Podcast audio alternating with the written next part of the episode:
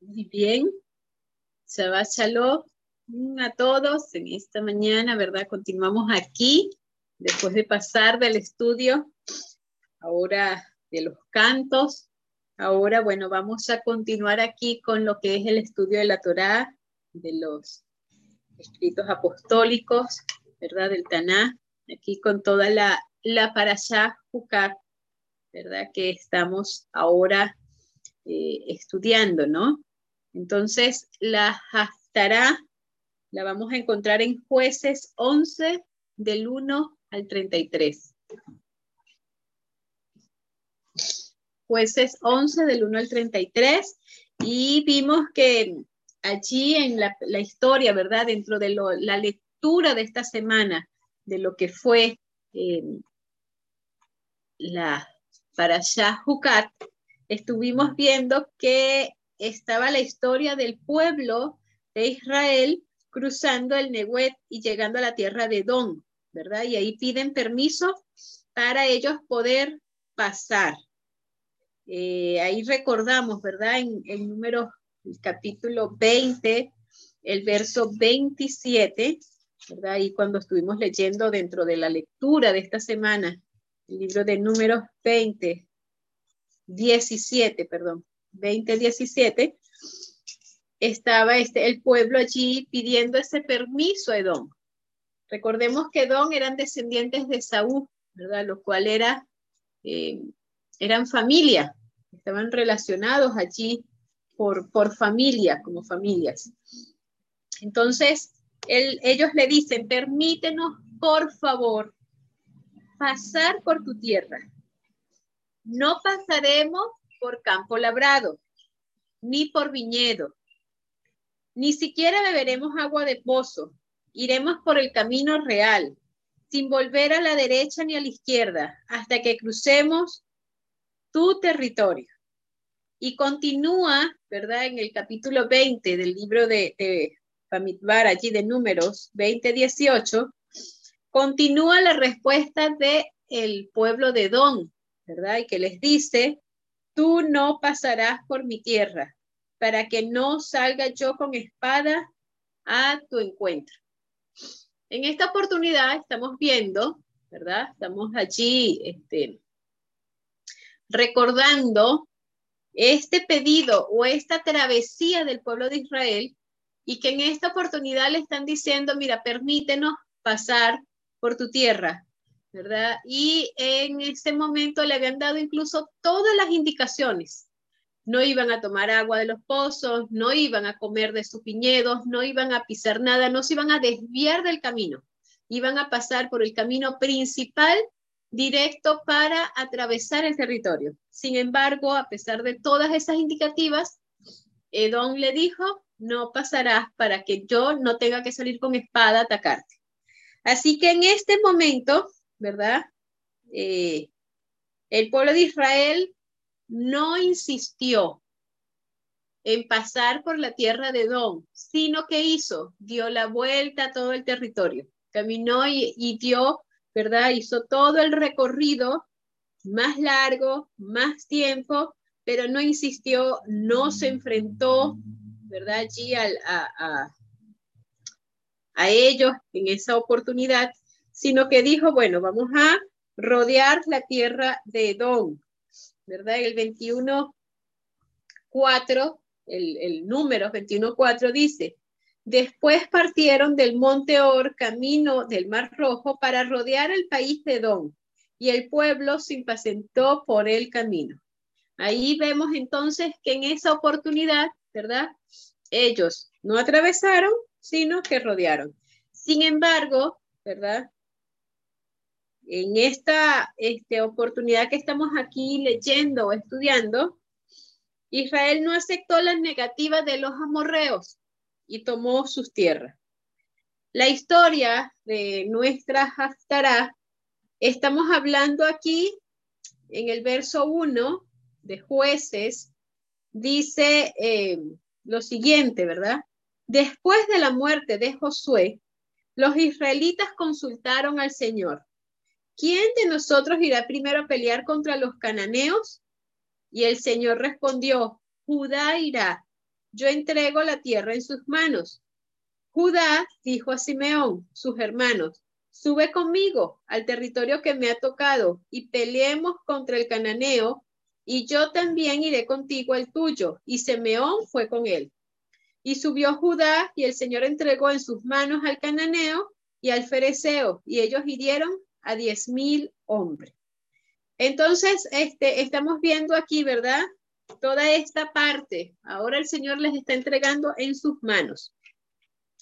Ahora, aquí, este, la historia de nuestra Haftarah está ocurriendo 300 años después de ese primer pedido de paso por la tierra de Don y esa negativa. Ahora estamos hablando de mucho tiempo después. Había pasado, imagínense, habían pasado ya algunas generaciones, seguramente en ese trayecto de tiempo. Y aquí, este, en esta parte, estamos hablando de Jefté, ¿verdad? Un hombre de la tribu Galadita, era un valiente guerrero, hijo también de una eh, ramera de Galaad. La esposa de Galaad, en el verso del capítulo este, 11 del libro de jueces, ¿verdad? Ahí nos va relatando un poquito de, este Jefté, de este personaje. Dice, la esposa de Galaad había tenido hijos y cuando crecieron eh, echaron a Jefté diciendo, no heredarás en casa de nuestro padre porque eres hijo de otra mujer. Entonces Jefté huyó de sus hermanos y habitó en la tierra de To y se le juntaron hombres desocupados que hacían incursiones bajo su mando, ¿verdad? Después cuando los amonitas hicieron guerra contra Israel, los ancianos de Galat fueron a traer a Gesté de la tierra de To. Le dijeron, ven y sé nuestro capitán para combatir a los amonitas. Gesté respondió a los ancianos de Israel, no me aborreciste y me echaste de la casa de mi padre. ¿Por qué venís ahora a mí cuando estáis en aflicción? Los ancianos de Galat respondieron a Gesté, por esta misma causa volvemos a ti, para que vengas con nosotros y pelees contra los amonitas y seas caudillo de todos los que habitan en Galat. Gesté preguntó entonces a los ancianos de Galat, si me volvéis para que pelee contra los amonitas y el Señor los entrega ante mí, seré yo vuestro caudillo. Los ancianos de Galá respondieron a Jefté, el Señor sea testigo entre nosotros si no hacemos como tú dices. Entonces Jefté fue con ellos y el pueblo lo eligió caudillo y príncipe. Y Jefté repitió todas las palabras ante el Señor en Mispa. Aquí entonces vemos, ¿verdad? Toda esta parte interesante de este personaje. Jefté allí había sido em, desechado por sus hermanos pero llega un punto en que ahora el pueblo está en aflicción y deciden buscarlo para que él, ¿verdad? Este, con todas sus capacidades y habilidades, peleara junto con ellos en defensa, ¿verdad? De los de la tierra. Ahora vemos aquí que en el jueces 11-12, este, comienza su, su acción, ¿verdad? Y dice, y, envió Jefté mensajeros al rey de los hijos de Amón diciendo, ¿qué hay entre tú y yo que has venido a mí para pelear contra mi tierra? Y entonces viene algo interesante, ¿no?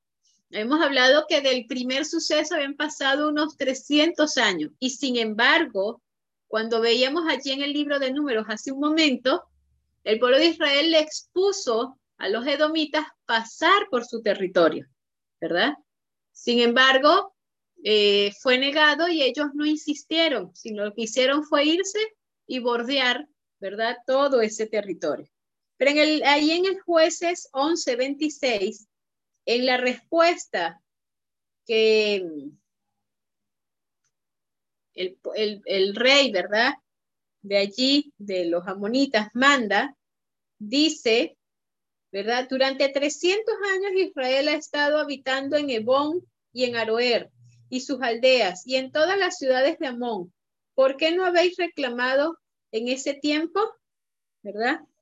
Ahí eh, en el 11-13, perdón, perdón que me fui al 26, y era primero, y el primero era el, el 11-13, la respuesta, el rey Amonita respondió a los mensajeros de Gesté, por cuanto Israel tomó mi tierra, cuando subió de Egipto desde Amón hasta Jacot y el Jordán, ahora pues devuélvelas en paz. Amón no estaba dispuesto, ¿verdad? A este, hacer, a tener tregua o a tener una buena comunicación allí con el pueblo de Israel. Y cuando habíamos visto en el 26, ¿verdad? Ahí habían estado durante 300 años en ocupación eh, los de la, ¿cómo se Esbón y Aroer y sus aldeas. Y no habían sido reclamadas, por eso ellos entonces en este momento decían que porque ahora sí venían allí. Entonces, el, el rey, ¿verdad? De los amonitas se dice en el verso 28 del, del libro de jueces, capítulo 11, pero el rey de Amón no atendió a las razones de Jefté. Jefté les dio explicaciones, ¿verdad? Allí. Incluso eh, dentro de todo ese contexto, de todo eso, se le indicó al rey que la tierra Dios se la había dado a Israel. Dios se la había entregado a Israel, por lo cual le pertenecía y que este mejor, ¿verdad? Se iban en paz, arreglaban las cosas y permitían o dejaban de esa guerra o esa pelea que estaba sucediendo. Pero ahí vemos entonces en el a pesar de todo el razonamiento, a pesar de todas las conversaciones, el rey, dice, el rey de Amón no accedió a ninguno de los razonamientos. Estábamos viendo allí que los edomitas, cuando el pueblo de Israel iba a pasar, les explicaron claramente, ¿verdad? No vamos a tomar agua, no vamos a tomar frutos, no vamos a desviarnos del camino, no vamos a hacer ningún daño, simplemente vamos a atravesar, a pasar. Y ellos no quisieron escuchar, ¿verdad? No escucharon ningún razonamiento. Y en este caso, ¿verdad? Este el rey de, de los hijos de Amón tampoco quiso hacer caso a todos los mensajes de el pueblo que le estaba dando Jefté, ¿verdad? Del pueblo de Israel. Y entonces vemos que como conclusión de toda esta situación, pues hubo una guerra y la victoria fue para el pueblo de Israel, ¿verdad? Ahí en, el liderazgo de Jefté, entonces hace toda esta, esta parte, ¿no? Em, ahí entonces entendemos que si nosotros nos oponemos de alguna u otra forma a la voluntad de Dios, a sus designios, a todo lo que Él tiene establecido, a, las cosas que Él quiere realizar, el que ha dicho realizar, ¿verdad? Eh, la victoria no estará en nuestras manos. Pero si es al contrario, si nosotros le obedecemos, si nosotros cumplimos, aquí este simplemente estaba haciendo parte de lo que ya Dios había establecido. La tierra le pertenecía al pueblo de Israel. Quiso eh, entenderse, quiso llevarlo en, en conclusión allí, en conversación. No fue así, pues entonces la victoria estaba en las manos del pueblo de Israel porque era la voluntad de Dios de que ellos fueran poseedores de la tierra, ¿verdad? Pero eso es posible únicamente si nosotros, la victoria, ¿verdad? Estará a nuestro lado únicamente si nosotros le obedecemos. Si nosotros obedecemos a Dios, si nosotros, ¿verdad? Este, estamos allí para cumplir o aceptar los designios, como hablábamos ahora hace un tiempo, ¿verdad? Hace un rato allí, aceptar sus tiempos, aceptar este, las cosas que Él eh, decide hacer aun cuando no entendamos. Y ahí recordábamos también en la lección Ahí Vania mencionaba José, 14 años, no sabía el por qué era la causa, no se esperaba que era lo que iba a ver, él no había visto el final, él simplemente estuvo allí aprendiendo, aceptando la voluntad de Dios. Cuando él, me imagino, ¿no? Cuando pasan los años, él ya está allí en el trono, ve a su familia, puede traer a su familia para allí, ve todas esas cosas que se habían logrado ¿verdad? Eh, yo me imagino que diría, se olvidaría siquiera de los sufrimientos de lo que estuvo en la cárcel, porque vio lo que había sido necesario para que eso que ahora él vivía fuese así. Asimismo, ¿verdad? Cuando nosotros estemos en la Nueva Jerusalén, seguramente aquí en este mundo tenemos muchas situaciones, muchos sufrimientos, muchos escalones que subir, ¿verdad? Muchos eh, eh, tiempo en el fuego allí, muchos cinceles que tienen que darnos, ¿verdad? Martillazos para podernos hacer de nosotros florecer, ¿verdad? Y dar frutos, así como la menorá fue labrada a mano, a martillo y cincel. Este, pero cuando estemos allá y veamos toda la maravilla y disfrutemos de todas las bendiciones y de toda la gloria, ¿verdad? Del Mashiach y de toda la gloria de la tierra este, nueva, eh, seguramente todos estos sufrimientos quedarán en el olvido y serán insignificantes, ¿verdad? Por todo lo que fue eh, necesario padecer para poder llegar y obtener. Allí vemos eh, que este, ¿verdad?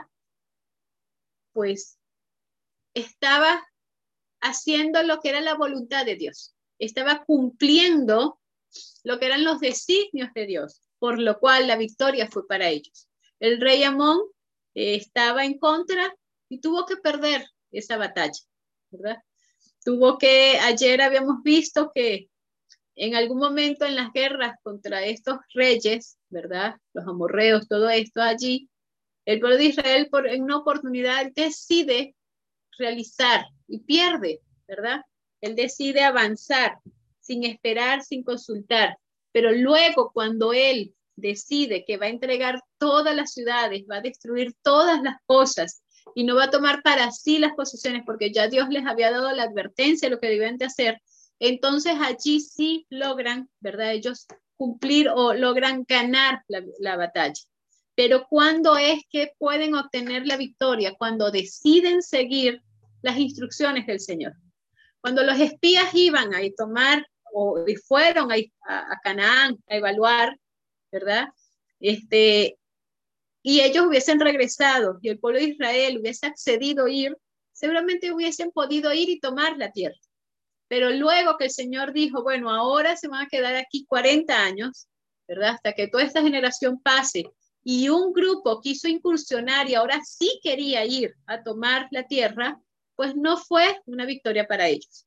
¿Por qué? Porque no estaban haciendo la voluntad de Dios en ese momento. Dios había ya dado una orden y ellos quisieron ir en contra de esa orden.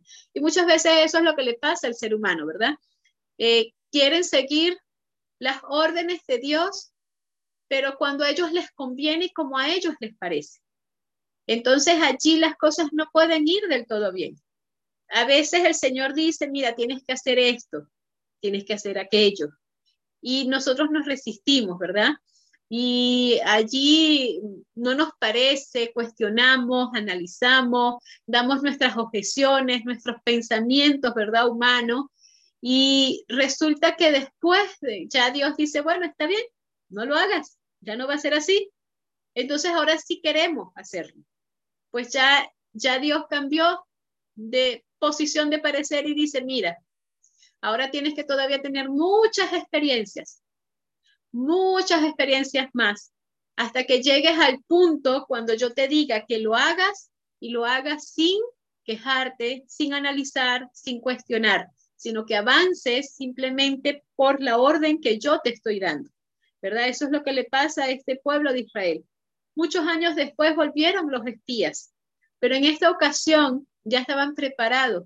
Tuvieron que pasar años en el desierto, adquiriendo nuevas experiencias, teniendo nuevos eh, conocimientos de Dios, teniendo una confianza plena en el Señor, viendo realmente cómo todas las personas mayores de 20 años iban al descanso, ¿verdad? Como el Señor lo había dicho, y ahora cuando el Señor les dice, es el momento de ir a tomar la tierra, y son enviados espías, ¿verdad? Los reportes de estos espías no, no, no, lo, no lo tenemos allí, ¿verdad? No lo tenemos allí escrito, pero seguramente fueron muy diferentes al reporte de los primeros espías. Pero para que eso fuese posible, tuvieron que volver, como quien dice atrás, volver a aprender, volver a, a entender las cosas. Cuando fue la primera incursión aún no estaban preparados porque aún no confiaban plenamente en el Señor. Y eso es lo que nos sucede a nosotros, ¿verdad? Hoy en día. eh, muchas veces tenemos que retornar, tenemos que regresar, tenemos que volver atrás para que podamos aprender, entender y confiar en el Señor plenamente. Eh, ahí vemos que los edomitas, bueno, descendientes de Abraham, ¿verdad? Hijos de Isaac, hermanos de Jacob, ahí los descendientes de Saúl, pero no habían obtenido, no habían adquirido, ¿verdad? Una fe, una confianza en el Señor y una relación estrecha con Él, por lo cual no tenían amor hacia sus familiares, no tenían amor hacia sus descendientes. Incluso había leído por allí que se les había hablado, mira, estamos viniendo de Egipto, ¿verdad? De haber pasado un tiempo allí sufriendo, ahora estamos ya saliendo de todo esto. No fueron movidos a misericordia, ¿verdad? En lo más mínimo. Qué triste es, ¿verdad? Y tuvieron que sufrir entonces destrucción allí, eh, o guerras, o pasar situaciones porque no estuvieron dispuestos a ayudar o a ceder a lo que el Señor quería, lo que el Señor estaba designando. Cuando ya pasamos a los escritos apostólicos, ¿verdad? Nos vamos al libro de Hebreos, el capítulo 7, ¿verdad? 11 hasta el 8, 2.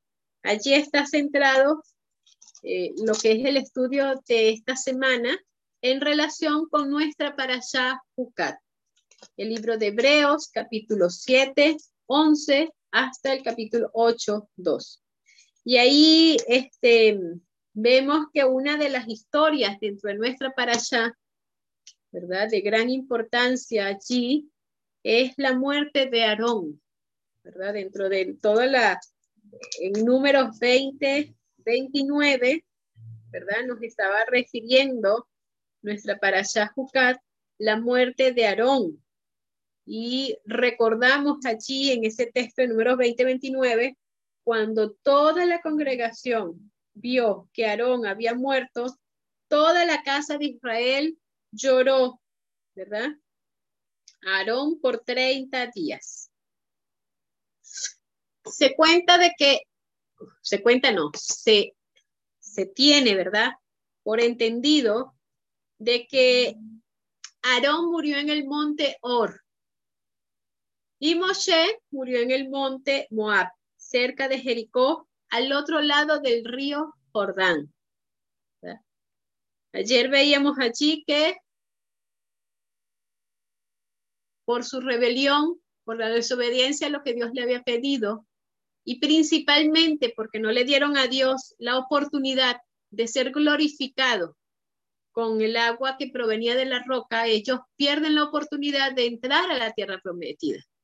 Así que aquí está claro, ¿verdad? Ellos mueren del otro lado del Jordán antes de llegar o de entrar a la tierra de Canaán, ¿verdad? Y en, al otro lado de la frontera de Israel. Este, el, ahí vemos que mm, Aarón fue muy amado, ¿verdad? Por el pueblo de Israel. Y es muy amado, ¿verdad? Por lo que es también la Keilah, la asamblea, Aarón ayudó a Moshe en su ministerio. Desde que inició, si nosotros recordamos, cuando Moshe le dice al Señor que él no sabía, no, no podía hablar, ¿verdad? Y entonces él le dice, bueno, tu hermano Aarón irá contigo y hablará y estará allí, ¿verdad? Así que desde el inicio del ministerio, Aarón estuvo allí. Aarón se fue y se presentó ¿verdad? En todas esas oportunidades, como sea allí ante el faraón. Estuvo allí este, participando de todo lo que fueron eh, todos esos mensajes de advertencia, todos esos mensajes de demostración, ¿verdad? De la soberanía de Dios junto con Moshe. Y sale también con el pueblo de Israel, atraviesa el desierto, participa de todas las situaciones que habían allí semana pasada veíamos, ¿verdad?, la, la rebelión de Coré y ahí estaba Aarón también, ¿verdad? Y ahí fue rectificado el mandato de Aarón. Como veíamos, Moshe y Aarón eran hermanos. Sin embargo, el Señor, no porque eran hermanos, Aarón tuvo, ¿verdad? Esa, esa escogencia del Señor. El Señor fue quien escoge a Aarón y lo ratifica con la vara, ¿verdad? De Aarón que florece y echa almendros como demostración que era él el que lo había escogido para ser el sumo sacerdote de Israel. Sin embargo, a pesar de Aarón, ¿verdad? Ser un buen hombre, ser un hombre que está caracterizado por ser un hombre con shalom, un hombre de shalom, eh, tenía sus fallas, ¿verdad? No era perfecto. Y es por eso, ¿verdad? Que el sacerdocio levítico, según Aarón, eh, solo era el prototipo del sacerdocio perfecto del Mashiach. El pueblo de Israel necesitaba un sacerdocio mucho mejor que el que estaba, el que llevaba Aarón. Si nosotros vemos allí, recordamos de que los sacerdotes también tenían que hacer expiación por sus propios pecados, antes de hacer expiación por los pecados del pueblo. Así que el pueblo necesitaba un sacerdote superior todavía, que pudiese expiar, uno sin pecado, que pudiese expiarlos a ellos del pecado. Allí, entonces recordamos que David, ¿verdad? Cuando menciona en el libro de Salmos 10.4, hace una mención del sacerdocio y estamos hablando de David, eh, ¿verdad? parte del pueblo de Israel, rey de Israel, y él allí menciona, o sea, que conocía bien lo que era el sacerdocio de los levitas, sabía bien lo que era el proceso, lo que era este, la escogencia del sumo sacerdote y todos los libros de la ley, todo lo que el Señor había establecido. Sabía, ¿verdad?, de la vara de Aarón y que el Señor lo había llamado. Sin embargo, David, cuando hace referencia al sacerdocio del el mejor sacerdocio, al sacerdocio este, que apuntaba hace otra mención, no hace mención al sacerdocio de Aarón, ¿verdad? En el Salmo 110, verso 4, dice, el Señor ha jurado y no se retractará. Tú eres sacerdote para siempre según el orden de Melquisedec. Allí, ¿verdad? Le está diciendo, mira, no es por el sacerdocio de Aarón. Aarón prototipo del Mesías, ¿verdad? Prototipo de ese sacerdocio, la intercesión, todo lo que tiene que ver allí, ¿verdad? Iba con el plan de salvación y Aarón era parte de todo ese proceso. Pero cuando está hablando, está hablando de un sacerdocio superior, un sacerdocio que iba a ir más allá de la, la comprensión de lo que nosotros estábamos pensando o viendo allí. Entonces le dice que iba a estar con el sacerdocio según el orden de Melquisedec. El sacerdocio según Melquisedec era tan bueno y perfecto que se convirtió en una ilustración perfecta de este sacerdocio del Mashiach, el cual durará para siempre. Si estamos recordando, ¿verdad? Aarón muere antes de entrar a la tierra prometida. De Melquisedec no tenemos registro, ni de cuándo, ni hasta dónde, ni cuándo nació, ni de quién nació, ni hasta cuándo vivió y dónde fue enterrado, cómo fue su proceso de muerte. Entonces es esa comparación, ¿verdad? En la comparación del sacerdocio eterno del Mashiach, ¿verdad? Y en todo esto, ¿verdad? El libro de Hebreos también nos va a hablar un poco sobre este sacerdocio. Allí en el libro de Hebreos, el capítulo 7, el verso 11, estamos hablando, ¿verdad? Aquí del rabino Shaul o uno de sus discípulos, ¿verdad? Eh, que, que escribió todo este libro de Hebreo. Eh, estas personas eran, o sea, si estamos hablando de Shaul, era fariseo, por lo cual conocía muy bien todas las leyes establecidas allí conocía todo el trabajo del sacerdote, del sumo sacerdote, la importancia y todo esto. Sin embargo, ¿verdad? Él logró comprender la realidad de lo que significaba el sacerdocio del Mashiach.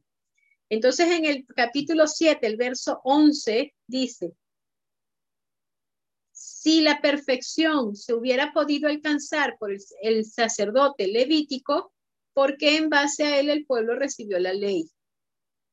Perdón. Si el sacerdocio se podía, había podido alcanzar por el sacerdocio levítico, porque en base a él el pueblo recibió la ley, ¿qué necesidad había aún de que se levantara otro sacerdote según el orden de Melquisedec y no de Aarón? ¿Verdad?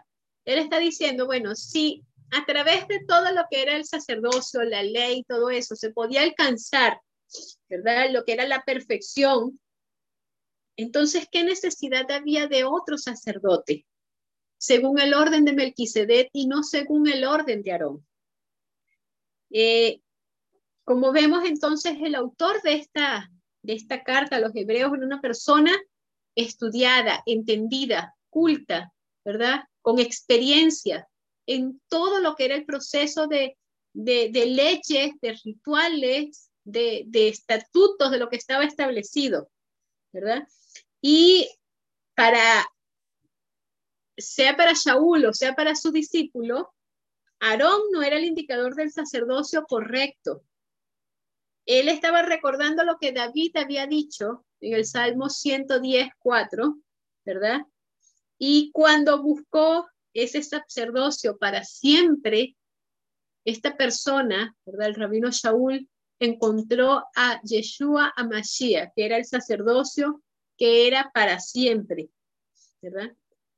En el, en el mismo libro de Hebreos, el capítulo 7, el verso 24, dice, pero como Yeshua permanece para siempre, tiene un sacerdocio inmutable, un sacerdocio eterno. ¿Verdad? Un sacerdocio que pertenece, permanece para siempre. Ahí entonces está una parte interesante. Yeshua no era de la tribu de Leví, ¿verdad? Ahí el 7, el verso 7, 14 del libro de Hebreo nos dice, porque es evidente que nuestro Señor nació de la tribu de Judá y de ella nada habló Moisés tocante al sacerdocio. Allí Hebreo lo está aclarando. Muy bien. Estamos hablando que yo estoy determinando que Yeshua es el sacerdote para siempre según el orden de Melquisedec, de acuerdo a lo que David dijo. Pero aclaro aquí, Yeshua es descendiente de la tribu de Judá y Moshe no dio ninguna orden establecida acerca del sacerdocio o acerca de algo que tenga que ver con el sacerdocio con esta tribu. Y a pesar de que nosotros sabemos de que Miriam era descendiente de la tribu Leví, allí estaba emparentada, ¿verdad?, con Zacarías con Isabel, que eran de esa tribu, eh, Yeshua era de la tribu de Judá, porque en el pueblo de Israel se obtenía, ¿verdad?, de acuerdo a lo que era el padre, y era por la tribu de Judá. Así que estaba emparentado por la tribu de Leví con su madre y con su padre por la tribu de Judá. Ahí vemos entonces que Yeshua es conocido, ¿verdad? Como hijo de David, hijo de Judá, descendiente de ellos, ¿verdad? Así que esta carta nos presenta algo más interesante y es ese sacerdocio eterno, a pesar, ¿verdad?, de que es Yeshua, y, se podía, podía haber este, descendido de la tribu de Leví directamente. ¿Por qué no? Claro que podía. El Señor podía escoger a la persona para que fuese descendiente por lo que era la tribu de Leví y exactamente por lo que era la tribu de lo que era el sacerdocio. Pero se quería dar a entender que no estábamos hablando de un sacerdocio humano, de un sacerdocio que tenía errores, que tenía este eh, desperfecto. Estamos hablando de un sacerdocio eterno, superior, un sacerdocio que salía de todo lo que eran todas las leyes y todos los rituales, porque él era el autor de todas esas leyes y todos esos rituales. Y ese sacerdocio entonces está allí establecido para que pudiesen entender de que este sacerdocio era diferente y era eterno, era para siempre, era inmutable, no terminaba, ¿verdad? Entonces allí estaba esa pregunta de, de, de Saúl allí, ¿qué pasó? O sea, podía haber sido, ¿verdad? por el orden de, de Aarón, pero no es por el orden de Melquisedec, ¿verdad? Aquí, en el capítulo, el, el mismo capítulo 7, el verso 26, dice, tal sumo sacerdocio, hablando de, bueno, vamos a hablar, vamos a leer del 25, ya hemos leído el 24, ¿verdad? Que tiene un sacerdocio inmutable. Por eso, Yeshua puede salvar con, por completo a los que por medio de él se acercan a Dios, ya que está siempre vivo para interceder por ellos tal sumo sacerdote nos convenía, santo, inocente, limpio, apartado de los pecadores y exaltado por encima de los cielos. ¿Verdad? Y ahí entonces eh, recordamos la parte de por qué nos convenía ese y por qué no nos convenía por la parte de, de Aarón, ¿verdad? Porque él es santo, él es inocente y no necesita ningún sacrificio para sí mismo. Las leyes que estaban establecidas para los sacerdotes, yo les había dicho, y aquí lo vamos a leer en Hebreos, ¿verdad? Que necesitaban primero purificarse ellos, hacer un sacrificio por ellos antes de hacer sacrificio e intercesión por el pueblo, ¿verdad? Y ahí cuando continúa el rabino Shaul diciendo en el verso 27, del capítulo 7 de Hebreos, que no tiene necesidad cada día, como los otros sumos sacerdotes, de ofrecer primero sacrificio por sus propios pecados y luego por los del pueblo. Esto lo hizo una sola vez para siempre, cuando se ofreció a sí mismo, ¿verdad?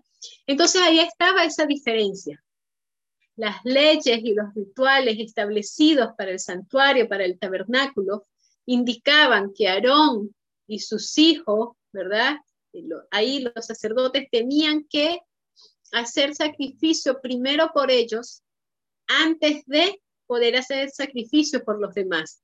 Pero con Yeshua no era así. Por eso no podía entonces ser eh, descendiente o de según la orden de Aarón, porque hubiese tenido como quien dice hacer primero limpieza por él, sacrificio por él, antes de poderse entregar a sí mismo.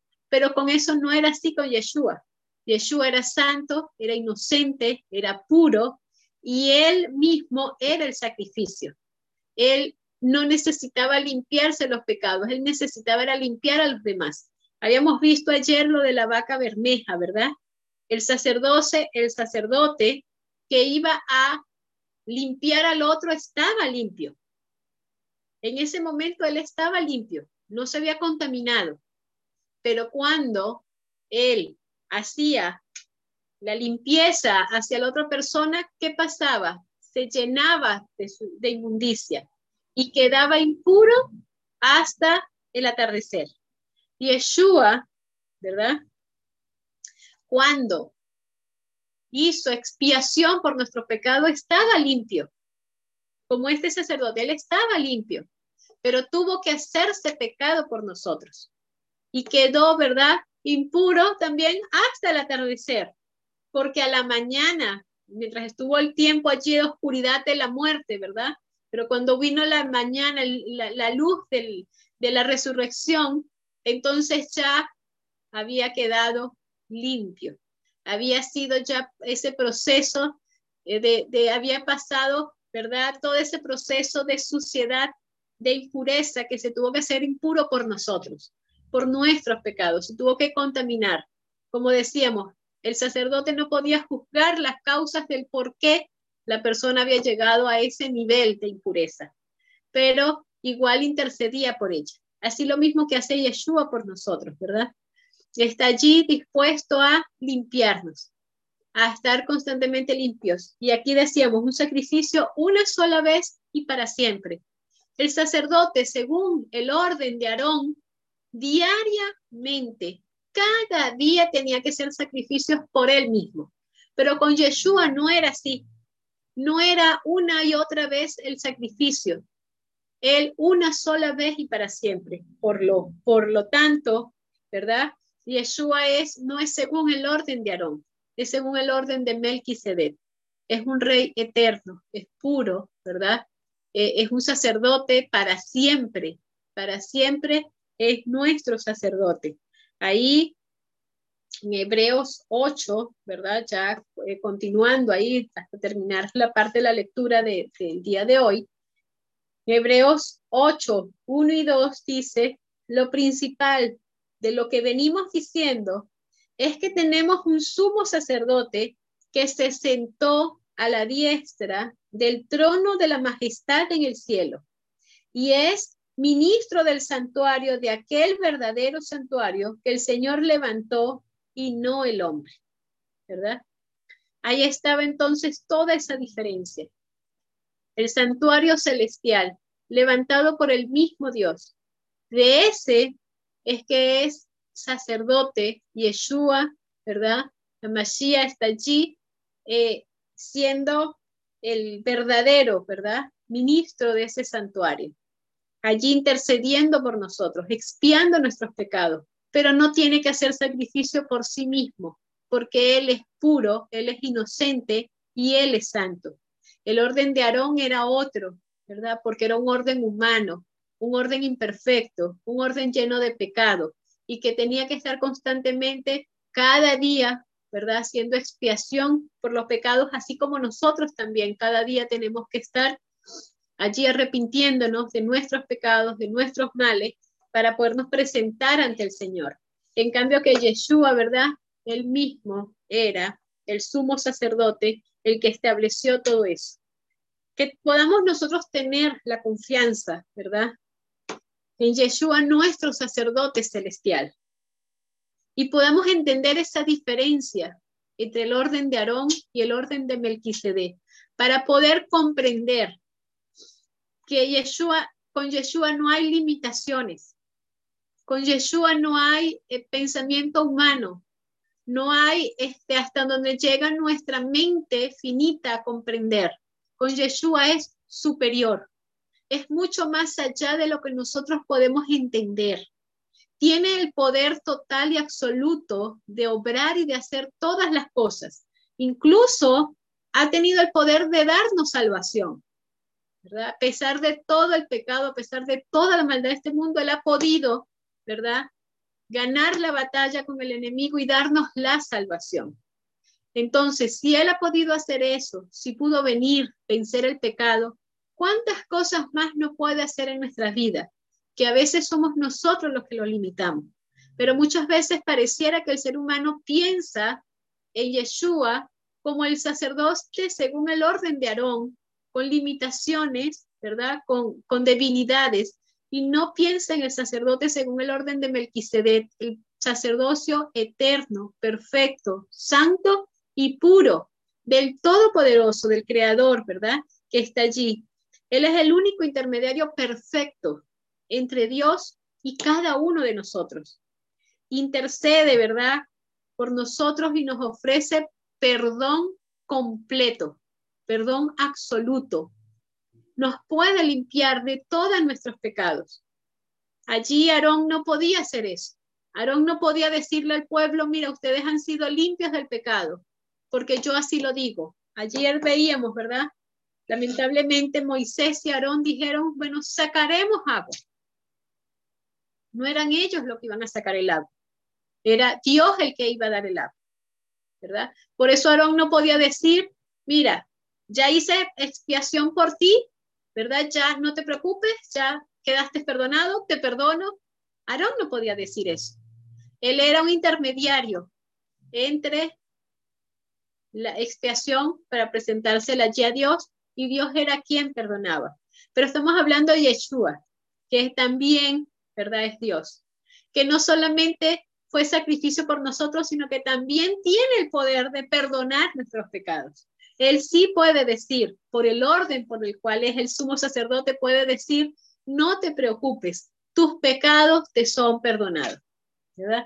No tengas temor, porque yo mismo te lo estoy diciendo. No voy a preguntarle a la otra persona a ver si puede ser perdonado. Yo mismo te estoy otorgando el perdón. Yeshua, ¿verdad? Con su derramamiento de su sangre, con siendo el agua de vida, puede limpiarnos a través de esa agua y de esa sangre, esa unificación de esa agua y de esa sangre puede limpiarnos por completo. Y aquí entonces en esta, en esta haftará de esta mañana, ¿verdad? Aprendemos y recordamos que Yeshua es nuestro sumo sacerdote, que no tenemos que temer, que no tenemos que dudar, que tenemos que darle el lugar que le corresponde para poder nosotros, al conocerlo, comprender de todo lo que Él es capaz de hacer. Que el Señor nos bendiga, que podamos tener un bendecido Shabbat y que podamos confiar en nuestro Yeshua Mashiach que entregó su vida por nosotros.